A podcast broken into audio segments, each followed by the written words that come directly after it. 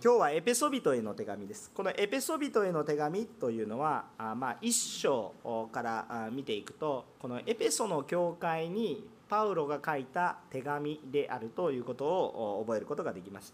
ではそのエペソの教会というのはどんな教会だったかというとその最初の挨拶や励ましの内容というものを、まあ、1章2章見ていくと、えー、かなり、えー、良い印象を受けます。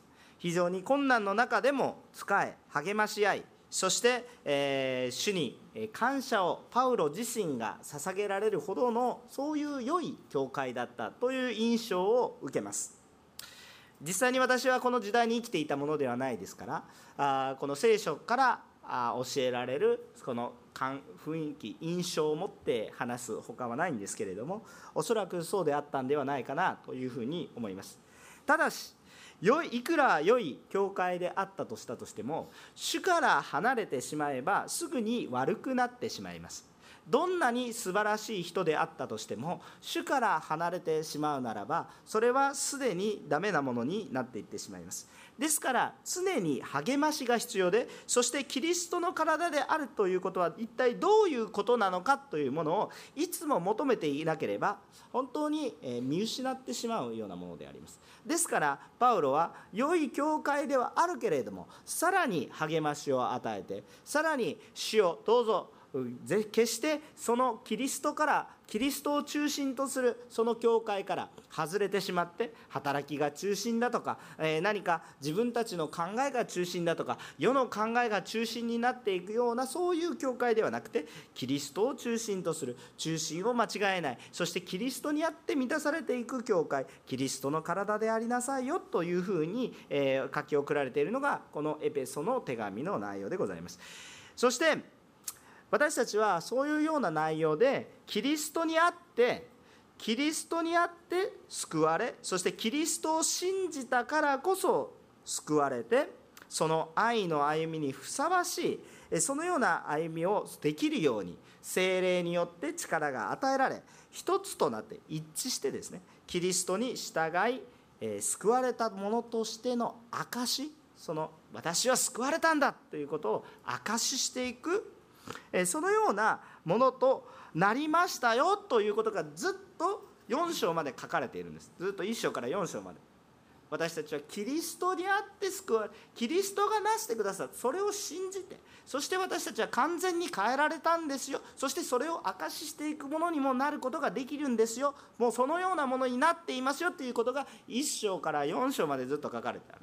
だからキリストに会っていきなさい。キリストにふさわしい歩みをしなさい。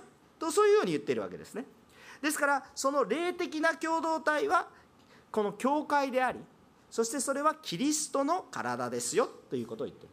でこのキリストの体というのはその神の家族ですよというお話をしてるんです。神の家族。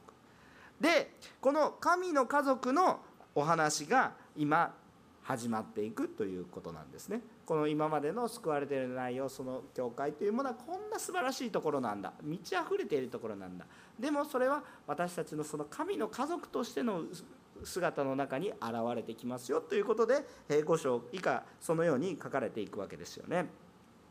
でえー、その神の家族について書かれ始めるのがこの今日の本文のところなんですけれども私たちは神の子供であるということを理解したいと思います。えっとえー、ここには私よりも随分先輩の方もいらっしゃって、えー、あんたに子供と言われたくはないと思うかもしれませんけれども、えー、まあ、神様に比べたら私たちはもう何でもないですね、えあの神様は永遠な方私たちは限りのある方、えですね。ですから私たちは神の子供なんだという、えこのアイデンティティを自分が何者であるのかということを思ってほしいんです。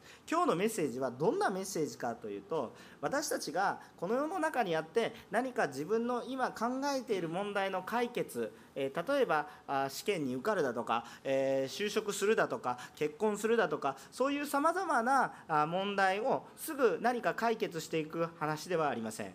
けれどもその意義意味生きる方向性そしてそのことを成していくなぜそのような歩みを私たちはしているのかというもっと根本的なこと。私たちは先ほど詩篇を読んだようにどこから来てどこに行くのか、まあ、哲学的なことですけれどもそれに対する答えです。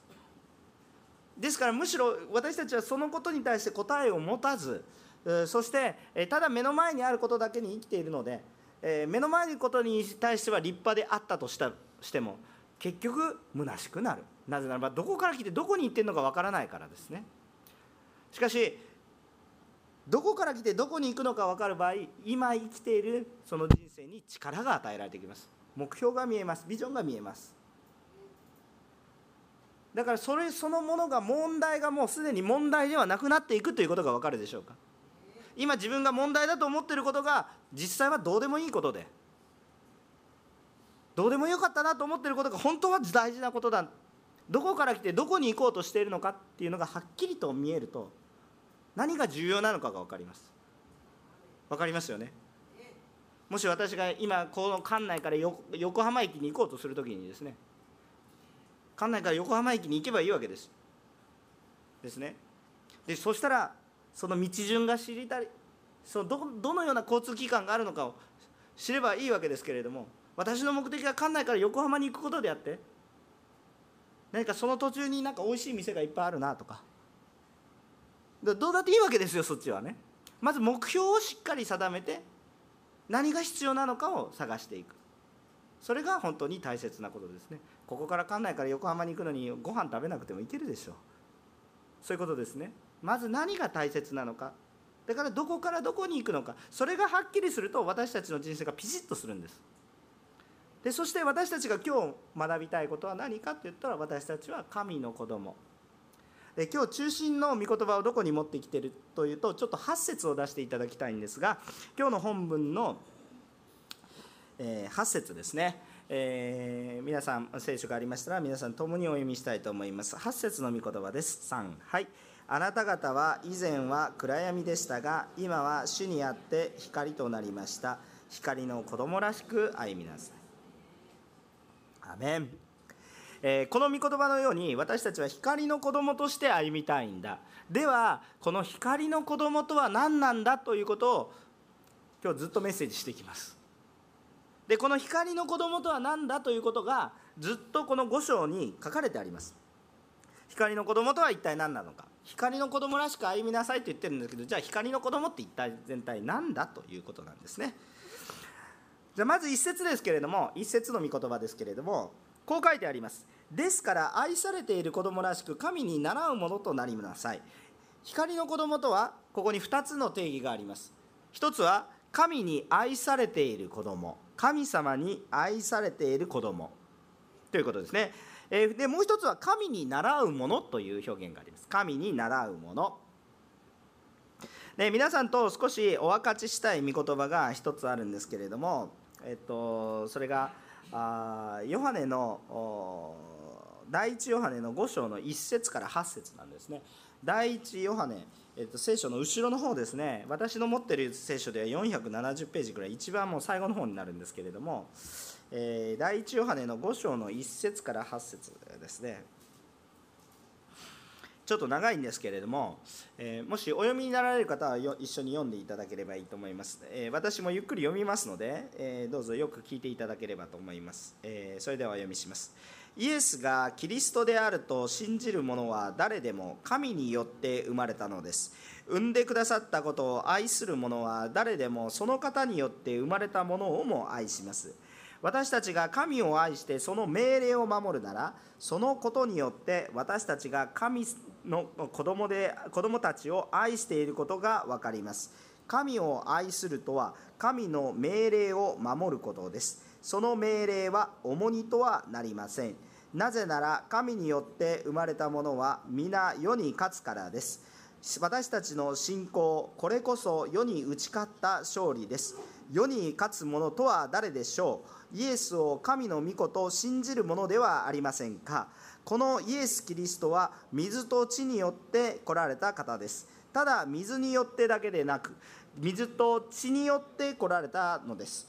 そして証しをする方は御霊です。御霊は真理だからです。証しをするものが3つあります。御霊と水と血です。この3つが1つとなるのですとこう書いてあるんですね。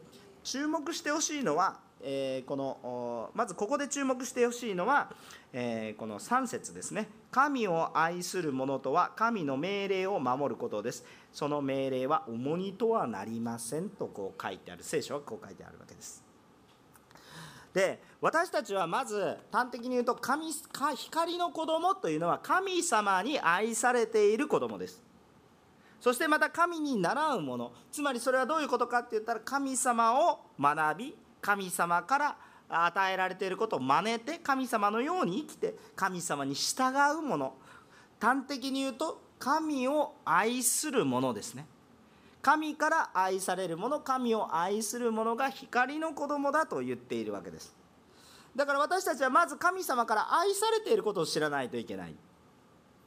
私は愛されていないものじゃなくて大切じゃないどうでもいいものじゃなくて何か偶然に生まれてきたものじゃなくて神様が命を懸けて私たちを育み守ってくださっているものなんだ。どこから行ってどこに行くのかよくわからない適当なものじゃなくて神様が命を懸けて私たちを救ってくださるそのような大切な一人一人なんだということなんです。自分なんてどうでもいいと言ってはいけません。自分が自分をどうでもいいと思っても神様はそう思ってはおられないからです。だからこそ自分をも大切にしますが他の人も大切にします。なぜならその人も神様が大切にしておられる方人も判断しません。私たちは神に愛されているものであるということをまず知ってそして神様に習うもの神様に従うもの神の言葉を聞くもの神の命令を守るものに変えられていきたいわけですよね。でそうするならば私たちは神を愛するものだと。いうことなの。神を愛するとは神の命令を守るものですね。でところがですねこのことは自分で何かこういう今日全体を通して同じことをずっと語っていくんですけどこのようなことを語られるとどうしてもよし頑張ろう何とかして自分でやってやろうという思いが溢れてはくるんです。それは悪いことではないんですけれどもまあ最初から言いますけどできません。それができません。ギブアップするところから始まります。自分は神様を愛しているから神様に愛されるんだではなくて神様に愛されたから神様を愛せるようになるんです。自分の力ではできないんだよっていうことだけはちょっと頭に入れておいてください。でそれをずっと言う。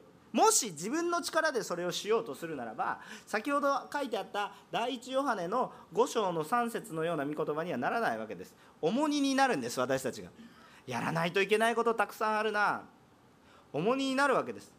愛さないといけない神様の命令を守らない。あれをしないといけないこれをしないといけない。大変だ。重荷になっていきます。どんどんどんどん重荷になっていきます。そうではなくて私たちは神様から愛されているものになると私たち自身が変えられなんと自分でも不思議だけどそれを自然としたくなりいやむしろしないと何か気持ち悪くなる。そういうものに変えられていくこれ神様の変化が私たちに与えられてくるんだ。これずっと同じことを語り続けていきますからどうぞ覚えておいてください。2節の御言葉を見ていきましょう。2節の御言葉お読みしましょう。共にお読みしましょう。3はいまた愛のうちに歩みなさい。キリストもあなた方を愛して私たちのためにご自身を神への捧げ物また供え物とし香ばしい香りをお捧げになりましたここに書いてある通り愛のうちに歩みなさい。つまり光の子供とは愛のうちに歩むものと理解することができます。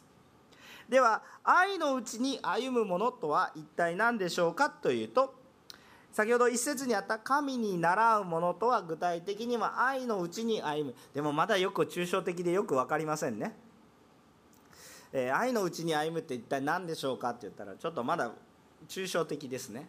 具体じゃないです。何かちょっとリアルな感じじゃなくてなんかイメージの世界のようなものですね、えところがさらに続けて聖書はお話をするわけです。何を言ってるかっていうとキリストの話をします。キリストもあなた方を愛して私たちのためにご自分ご自身を神への捧げ物また供え物として香ばしい香りをお捧げになりましたとこう書いてあるんですね。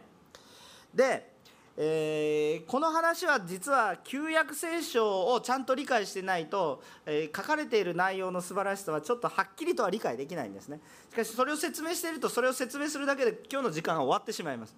だから端的に言うとですねいいですか？端的にもう本当にもう浅いところですよ。もう深いところを見ると旧約聖書をもう一度読んでですね全体を読まないとよくわからない話なんですけれども。ところがこの浅いところですけれどもエッセンスだけを話すと一体何かというとこういうことです。キリストが罪人の私のために犠牲を払って神様の裁きが下らないように神様が許す神様が私たちを許せるようにしてくださったということです。本来私たちには罪があってその罪の代価を支払わないといけないんですけれどもそれは自分の命をもって償わなければならないほど重いものなんだということなんです。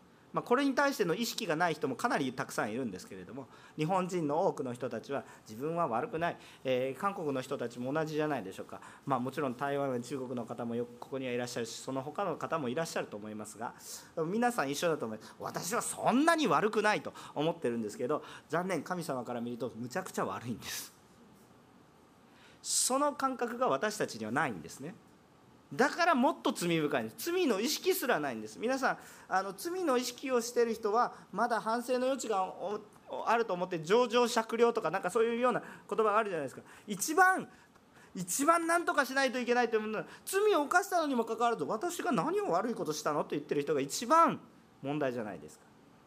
でもそれは誰だというの。私ですよ。それは私なんです。皆さんこの礼拝に来る時に私は何も悪いことがないと思ってきた人は危ないですね。今日生産をしました。もし私は何も悪くないと思う人が来たならば生産に預かる意味もないしキリストを求める意味もないし礼拝する礼拝する意味もないですよね。だって何も悪いことないんでしょ。何にも問題がないんでしょ。そうではありません。私たちには問題があり課題があり問題だらけなんだということなんですね。でもその身代わりにイエス・キリストが犠牲になれた。その身代わりに死んで供え物として火で焼かれそして香ばしいから生贄となったということの比喩ですね。それは十字架のことです。つまり一体何かというと愛のうちに歩むとは何かというとこれは犠牲を払って許すということです。犠牲を払って。キリストが私たち自身をなんと悪いものが犠牲を払うんじゃなくてむしろ良いものが被害者がさらに犠牲を払って被害者がさらに被害を受けてそれで許すということです。考えられないほどの恵みです。で私たちがキリストがなしてくださったのがこのことです。私たちもじゃあ愛のうちに歩むっていうことはどういうことか。キリストに倣う。神に習うってどういうことなんですか？私たちも犠牲を払って許すんです。犠牲を払わせて許すんじゃなくて犠牲を払って許すことなんです。これがここに愛が見えてきます。で私たちの一般常識の人生の中では相手に犠牲を払わせてまあ許してやるか許さないかどっちかですね。犠牲を払わせても許さない人もたくさんいますけれども。そうじゃなくて私たちがすべきことは犠牲を払って許すことですよ。じゃあ皆さんできますかと言われると 主にですね。だから先ほどから、まあ、どんどんどんどんその話をしていきますけれどもそれが自分のうちにはできないんだということなんです。先ほど読んだ第一ヨハネのヨハネの手紙の第一でもイエス様はね水と地と表現されているんです。イエス様は水と地と表現されているんですね。でそれはこういうことです。水というのは言葉を表現している。言葉、えー、言葉、え、そして地というのは十字架を表すようなものであります。犠牲を表すものですね。でイエス様つまり言葉によるバプテスマヨハネの悔い改めのバプテスバプテスマ洗礼を受けた人々の悔い改めを確かなもの本物にしたのは何かって言ったらイエス・キリストの十字架なんです。イエスはあヨハネはキリストの話をしたんですずっと。キリストが来られる。でその言葉を現実化したのはキリストなんですね。だから水と地。今ちょっとものすごい難しい話を展開しますけどなるべく簡単に話してます、えー、ところがですねこれを証ししていくようにさせられるのは今人の働きを毎週学んでいますか？らこれは誰なんですか？精霊様なんです。だから水のバプテスマと精霊のバプテスマ水水と火のバプテスマ2つあるけど1つまあ、そのことを実際ヨハネのところにも書かれていくんですけれども2つが1つなんですよと言っていることは一体何かってまあヨハネのところに3つと言っていますけれどもこれは一体何かというと本質的には1つなんだということが分かるでしょうか？本質的には私たちのうちに神様の愛が表されたことを受け入れそれを明かしていくものになるということですね。同じことですね。でそれを実現するのがキリストでありそれを予言しているのが言葉でありそれを証明していくのも言葉でけれどもそれを成していこうとする力は精霊から来る。だから洗礼の意味は一つですよね。キリストによって私たちが全く変えられてキリストは明かしていくものに変えられていく。そうそういうそういうことですよね。だから本質的な人じゃあじゃあ誰がなしてくださったんですか？今誰がやりました？ここに自分がいますか？その死体に自分がいますか？出てこなかったでしょ？私の。で私がすることは何かっていったらそれを受けることです。これをなしてくださったのはキリスト。つまり水と地と精霊です。水と地はキリストなのでキリストを表すことまだなのでキリストと精霊によって私たちがこれをなすことができます。愛することができますよと言ってるわけですよ。そこに私がいますか？キリストと精霊と私ですか？違うでしょ。キリストと精霊によって私たちができるようになると言われてるんです。つまり何かって言ったら自分がそのことを表していくということじゃなくて私がその神様がされていることを受けていくことによって私が不思議と変えられるということです皆さんよくねあの世の中でもこういうことはよく言います。えっと他人を変えることはできないけど自分を変えることができるからまず自分から変わりましょうっていうような話をします。よくわかる。で自分が変わると他人が変わりますよっていう話。教会でも時々、え言いますけれども。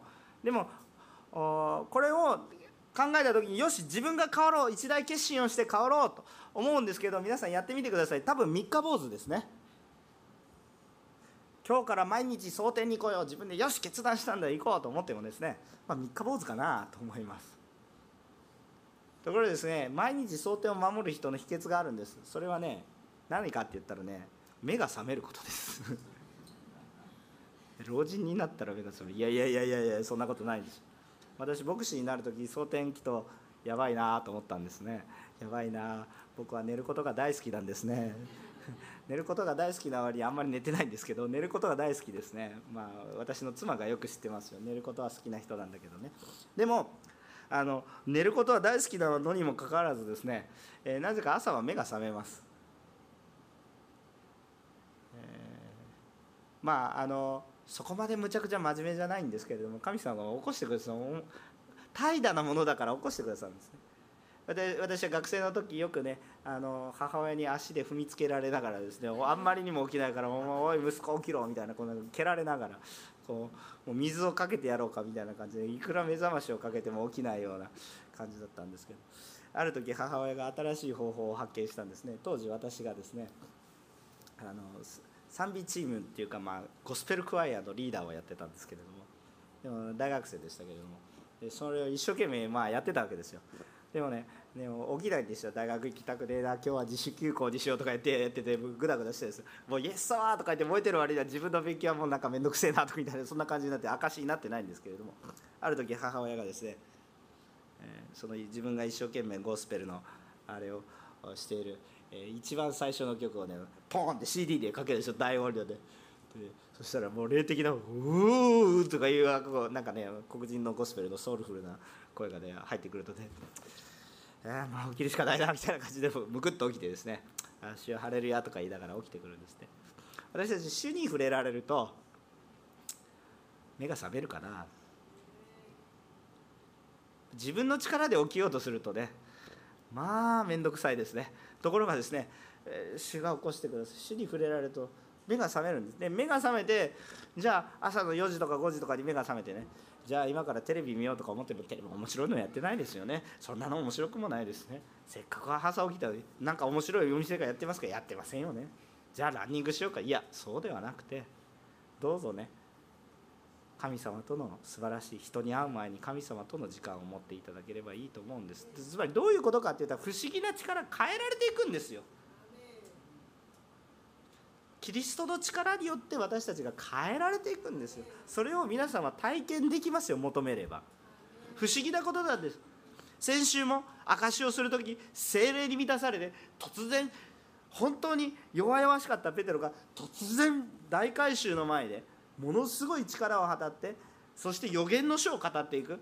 そんな神学者でも出していくことが難しい。専門家でも出していくようなことが難しい言葉がスラスラスラスラと出てくるのはなぜですか？それは神様が変えてくださって変え変わったんです。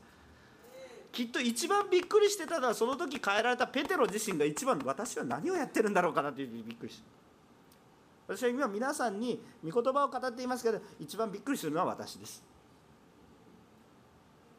そんなに強いものじゃないからです。皆さんもそうなります。触れられると変わるんです。変えられるんです。変わるんじゃなくて変わるんです。それは変わるしかないものです。主に触れられたら変わるしかないんです。主に触れられても変わるか変わらないかっていう選択が私たちにあるわけじゃなくて主に触れられると変わるんです。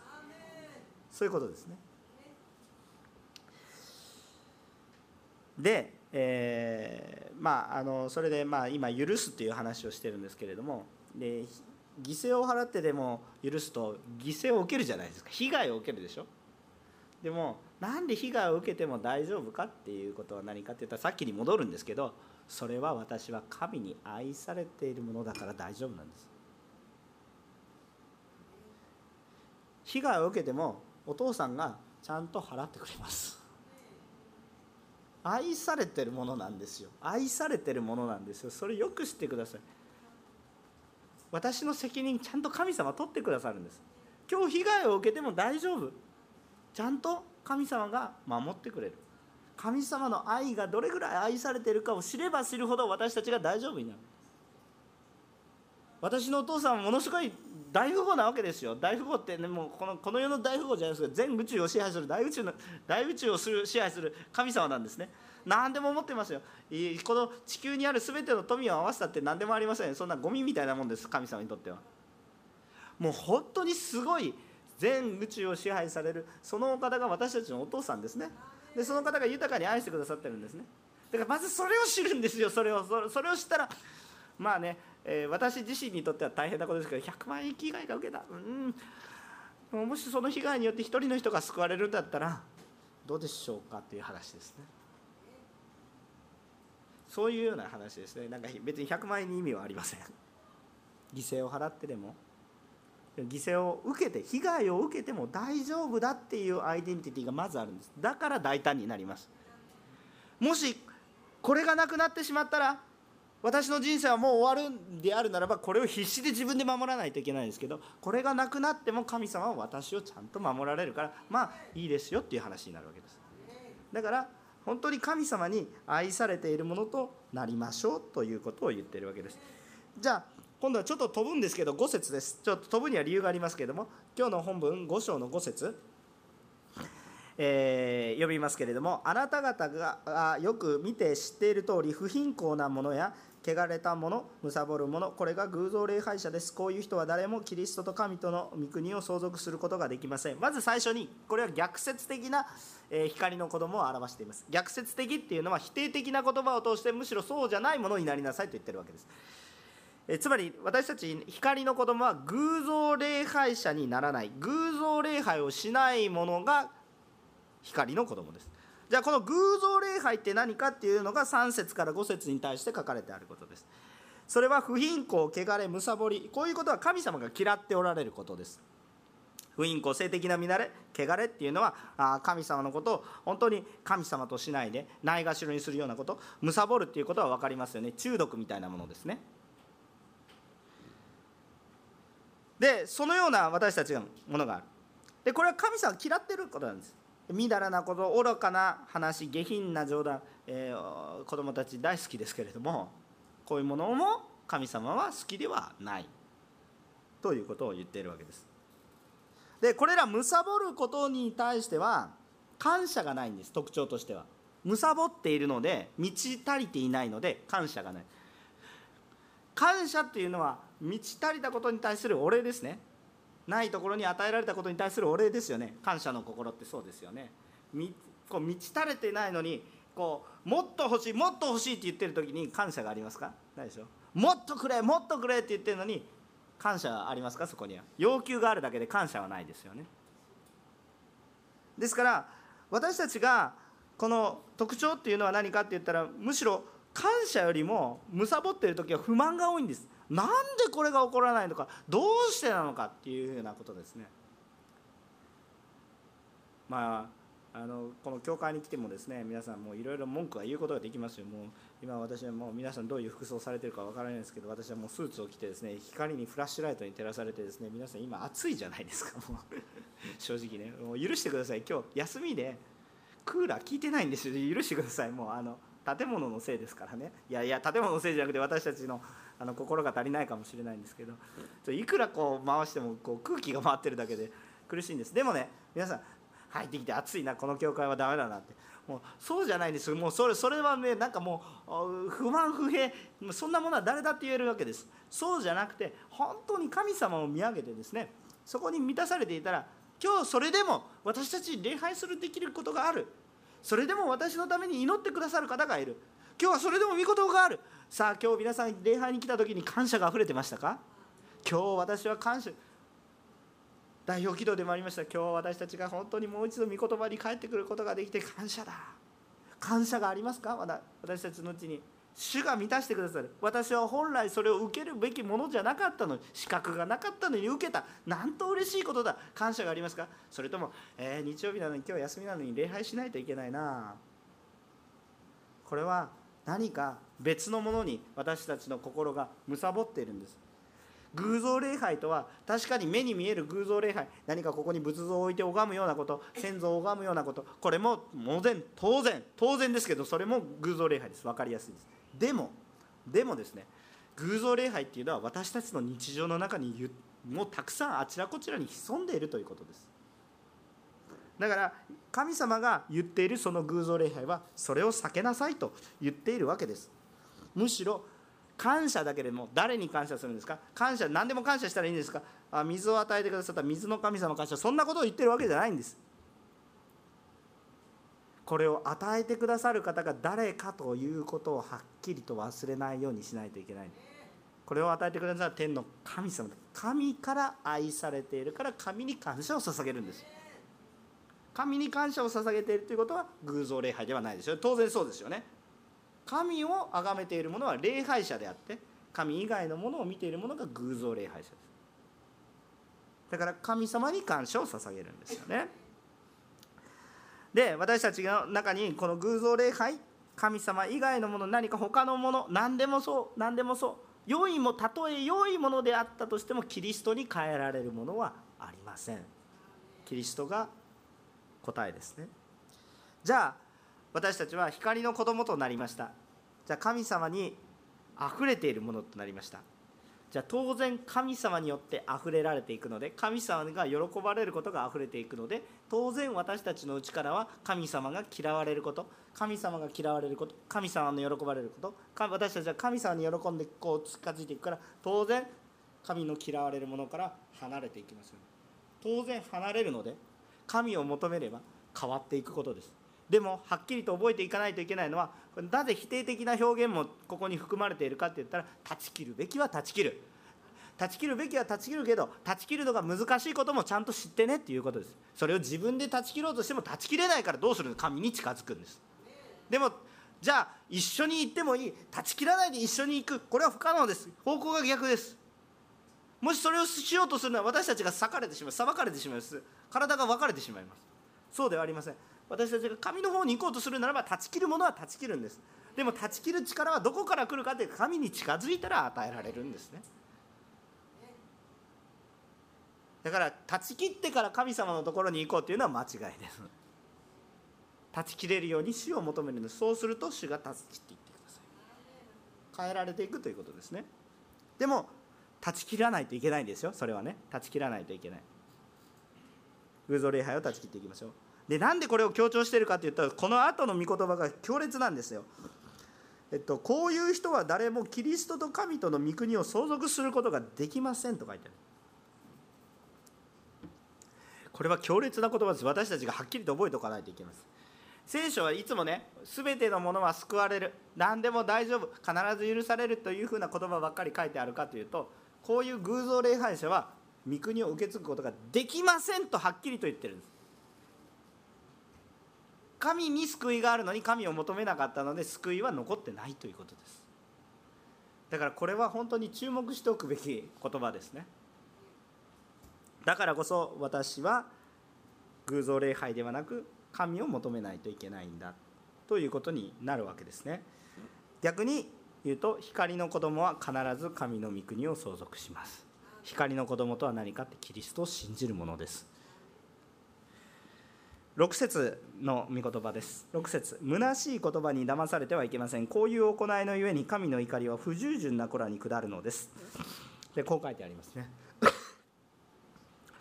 でここにこのように書いてあるんですけれども私たちが光の子供であるならば神様の言葉に従順なものです。これも逆説的な言葉ですね。でもえ私たちがどうして神様の言葉に従えないのかっていうとそれは自分の言葉や世の言葉やそういうものが私たちの心を支配しているからですね。自分の行動は自分の考えに支配されてますね。自分の思いは世の考えに支配されていますね。そうじゃなくてそれらは虚しいと聖書には書いてあるんですけれどもだから私たちが例えばそれらの世の言葉自分の哲学そういうようなものを持って、え生きたとしたとしても一時的に自分の問題を見えなくすることはできるんです。いいですか？自分の問題を見えなくすることはできるんですけど問題を解決することはできないんです。世の中でものすごい嫌なことがあった。会社で嫌なことがあった。さあお酒をかっくらおう。不満をバーストレスを発散してわーってやってはい気分爽快。明日から元気に仕事をしよう。気持ちは分かります。昨日彼女に振られた。もうどうしようもない。僕の人生はもう終わった。もう飲まずにはいられない。飲みます。その気持ちは分かります。分かりますというか経験したようなしなかったような。とにかくですねそれはいいんですよ。それは分かりますけれどもじゃあ問題が解決しましたかって言ったらまたその会社に行ったら嫌な上司がいて。そしてどこか学校に行ったらその振られた彼女がそこにいて。まあちょっと皆さんの心に触れれているかどうか全然わからないんですけれどもとにかくですね問題を解決していくものではなくて一時的に問題を見えなくす。発散はするんだけれども結局問題が散らばってるだけで突き詰めて考えると結局問題は残ってるってことなんです。でそうではなくて私たちが解決のない虚しい言葉に頼っていくんじゃなくて聖書の御言葉はその全てに対して解決を与えていく言葉ですよって言ってるわけなんです。でこの御言葉に神の言葉に従わない者は神の怒りは不従順な子らに下る。つまり神様は神の言葉を聞かないものを仕方がないなと思ってるんじゃなくて根本的には怒ってるんですよ。怒ってる。神様の怒りほど怖いものじゃないですか。私が怒っても大して怖くないでしょ。でも神様が怒ったら恐ろしくないですか。私が怒ってもなんかまあ牧師がちょっと頭がおかしいとか言うのでそれで終わる終わるんですけれどもちょっとあの人とかちょちょっと遠くに離れてたらいいからちょっと面倒くさいからあの人とはちょっと関わらない。でも神様との関係の中で神様が怒ったらどうですか？ちょっと怖くないですか？絶対に離れられないですよ。何も隠すことできないですし。でもその神様が不従順な子らに対しては怒っておられるんだということを私たちは知りましょう。つまりこれはどういうことかって言ったら神様は私たちに対して本気だってことですよ。どうでもよかったら怒りもしません。でも私たちに対して本気だっていうことです。だから本気で私たちもちゃんと受け入れて何かをしろって言ってるんじゃなくてまず私を見なさい私を受け入れなさいっていうことを言ってるわけですよね。だから本気でまず神様が何を言ってるのかまず聞きましょうよ。そういうことなわけですね。えー、7節にあるようにそういう虚しい言葉にその言葉の仲間になっていくんじゃなくて神の言葉を主体求めましょう。いいですか？偶像礼拝の仲間になってはいけません。8節です。8節今日の御言葉ですよね。皆さんと一緒に読みましょう。3はい。あなた方は以前は暗闇でしたが今は主にあって光となりました。光の子供らしく歩みなさい。アメン。えー、私たちは以前は暗闇でした。はっきりと書いてあります。以前は暗闇でした。暗闇がある。暗闇がないんじゃなくて暗闇がある。暗闇が自分にあると自覚できなければ光も自覚できません。だって自分が光だと錯覚してるんでしょ？しかも自分が暗闇だということはだからこそ光に照らされてる本物に出会わない限りは分からないということです。本物に会うと違いが分かるということですね。で感謝なことに、まあ、ここもまた感謝なことに私たちは主にあってどうなったと書いてあるんですか？すでに光となりましたと書いてある。すでになってる。私たちはすでに光となっているとか書いてある。これから光になるんじゃなくて努力したら光になるんじゃなくて先に光とされるんです。照らされ何か努力をしたわけじゃなくて暗闇だったんだけど照らされたので光になりました。分かりやすいですよね。分かりやすいですよ。非常に分かりやすい。今からちょっと暗くしますよ。はい暗かったです。照らされたので頭が光りますそういうことですよ。簡単なことですよね。暗かったら光らないですがちょっとうまいこといけませんか？はい、光ったら光るということですね。照らされたら光るということです。ただ反射してるだけです。私さっきとさっき光ってないのと光ってる時と何か差がありますかって言ったらああんま変わんないかなって。い うちょっと汗をねこう冗談が受けてないので汗を流してるか流してないかぐらいの差でですね。あこう照らされてるか照らされてないかの差ですね。照らされてるか照らされてないかの差。照らされればいいわけですね。照らされればいいわけです。そうすると私はもう光となったってことなんです私がすごいんじゃなくて私のうちに光があるからそれがすごいんですね。でなんとですね素晴らしいことはこれはつまりどういうことかって言ったら罪が示されるっていうことは罰ではなくてね皆さん罪示されること何か罰のように思うんですけどこれは罰じゃなくて恵みなんだということなんです。なぜならば罪を知らないでそのまま行ってその罪をに対する裁きその10日の当然の報いを受けるならばそれが裁きですね。そうじゃなくて罪の裁きを受ける前に罪が示されることは裁きではなく恵みなんです。危ないぞと言ってくれてるから注意してくれてることなんです。つまりそれはどういうことかと言ったらこれは罪が示されることは罰ではなく悔い改めるチャンスだということなんです。だから皆さん毎週礼拝をしている時に何にも罪がないと感じていて何にも感じないっていうのは本当に主を求めてるんですか？じゃあもし何にも感じない人はいたらですね御言葉を聞いて何にも感じなくて何の罪も感じなくて何のズレも感じない人がいるならばその人はイエス・キリストのような人です。どうですか？皆さんあなたの人生はイエス・キリストそのものの人生をまさにそのまま歩んでいますか？とってもそうは言えないでしょ。絶対ずれてるんですよ。だから毎日御言葉を読みだから毎日読みそして毎日祈り主を求めて少しずつ修正して修正して修正して。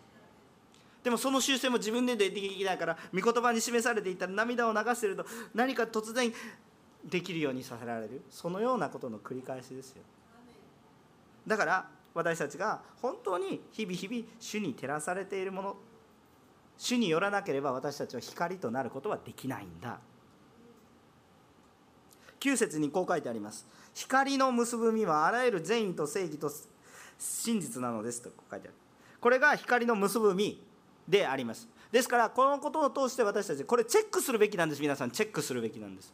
もしこのことがあったらああ私は光に照らされてるんだ。もしこのことがあった時にああ自分はすごいなって思ってたらダメなんですよ。そうするともうすでにずれ始めますから。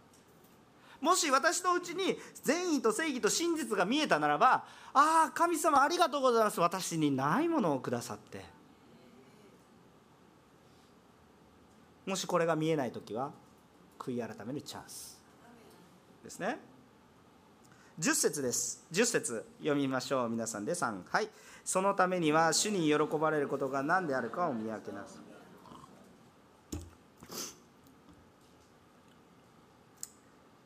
あのどうぞこのことをよく見てほしいんですけれども主に喜ばれることが何なのかっていうのを見分けるということ。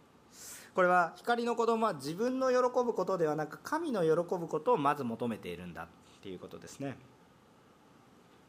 神の求めているものが何であるのかをしっかりとで示されていることは一体何かって言ったら神様が嫌いなことはもうすでに3節から5節に示されています。これを避けるべきであります。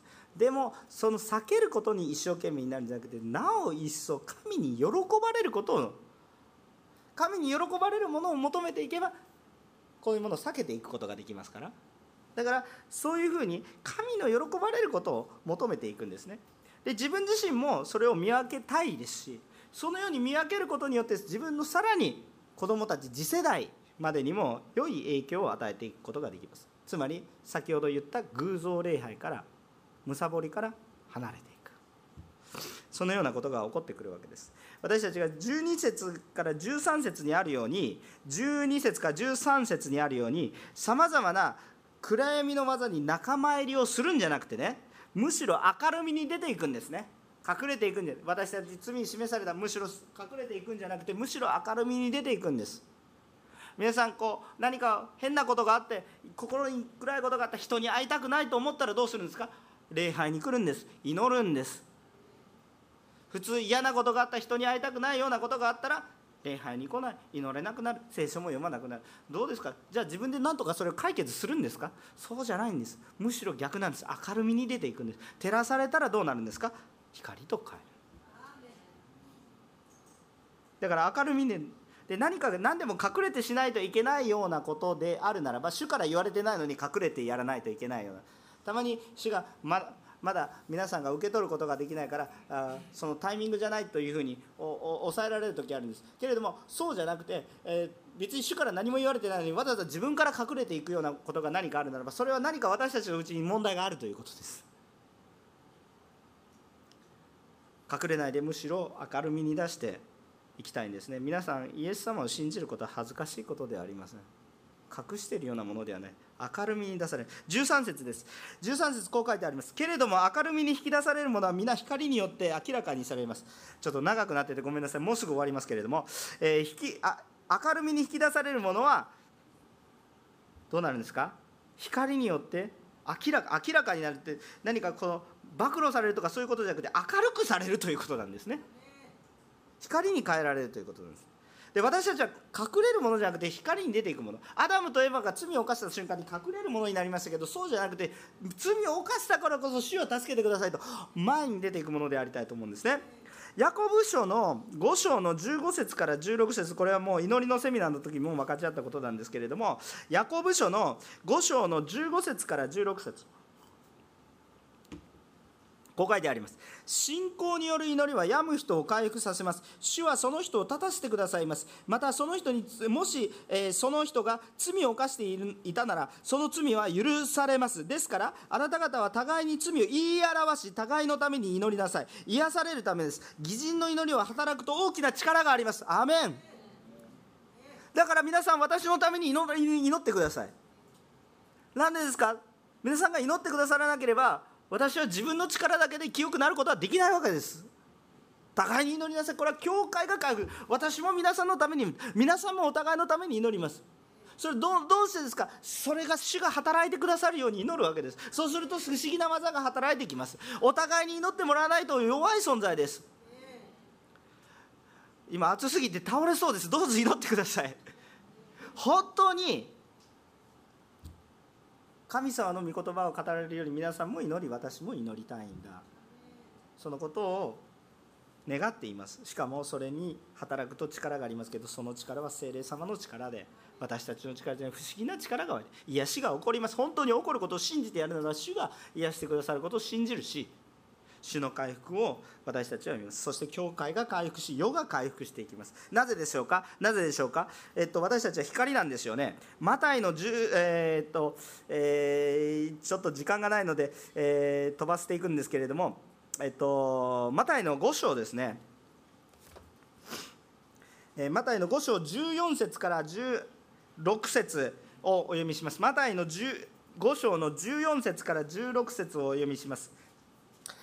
えー読みますね。あなた方は世界の光です。山の上にある町は隠れることができません。また明かりをつけてそれをマスの下に置くものもありません。食材は上に置きます。そうすれば家に入る人々を全部を照らします。このようにあなた方の光を人々の前で輝かせ人々があなたの良い行いを見て天におられるあなた方の父を崇めるようにしなさい。私たちの光はキリストです。私たちは光となりました。だからこの光を持って私たちは人々の前に出ないといけないんです。かつて暗闇の中にいましたけれども暗闇の仲間にはなるんではないですけれども暗闇をに光を照らすものとして暗闇の中にいても光とものと変えられる。暗闇の中に光が入ったら暗くなりますか？なりません。明るくなるだけです。暗闇の中に行ったら暗くなる光であってはダメなんです。暗闇の中に行ったら周りを照らしていく光となる。私たちにはその光が与えられてこれがキリスト。そしてあなたたち私たちは何と言われてるの？キリスト者クリスチャンと言われてるわけです。だから私たちはそれを出ていかなければいけない。わけです。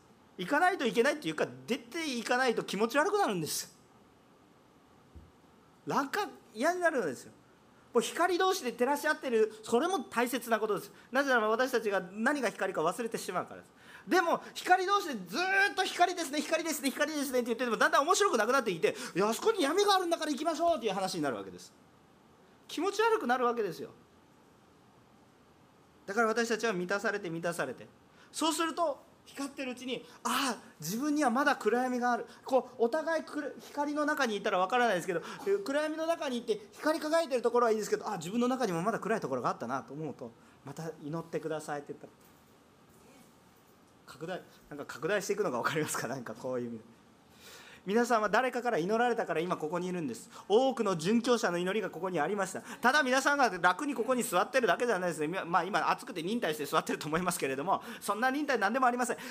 多くの人が殉教をしてそしてこの聖書を本当に命を懸けて私たちに伝えてくれた今の時代じゃないけれども誰かが伝えてくれてる。私たちも私たちも伝えるんですよ。ぼーっと礼拝してるんじゃないんです私たちは。伝えるんですよ。光なんですよ。隠れててどうするんですか？表すんですね。でも恥ずかしいと思わないでください。もう自分の恥ずかしさはむしろ神様が照らしてくれて直してくれた素晴らしいものになるんですよ。皆さん美容美容美容の広告見たことがあるでしょ？もうかつてはこんなにシミがあったのに今はこんなに綺麗になりましたみたいな。そこに出る人が恥ずかしいですか？綺麗になったから出るんじゃないですか？皆さんも綺麗になったんですよ。だから出るんですよ。かつての恥はもうすでに恥じゃないんです。どこから来てどこに行くんですか？私たちは光のものとして生まれたけど罪を犯してます。だから光に戻るんです。でもまだ光の者たちがいるんです。光じゃない。暗闇の中にいる者たちがいるんです。だから光を照らしていくんです。どこから来てどこに行くんですか？キリストから始まりキリストに帰っていくんですよ。だから私たちはそのように歩んでいきキリストを持ってただキリストの力精霊様によってキリストを述べ伝えるもの。連休あと1日残ってますけれど充電されましたか？そしたらなすべきことが分かると思うんですけれども共に、えー、主の道に愛あふれて光の子供となっていきたいと思います。お祈りをしたいと思います。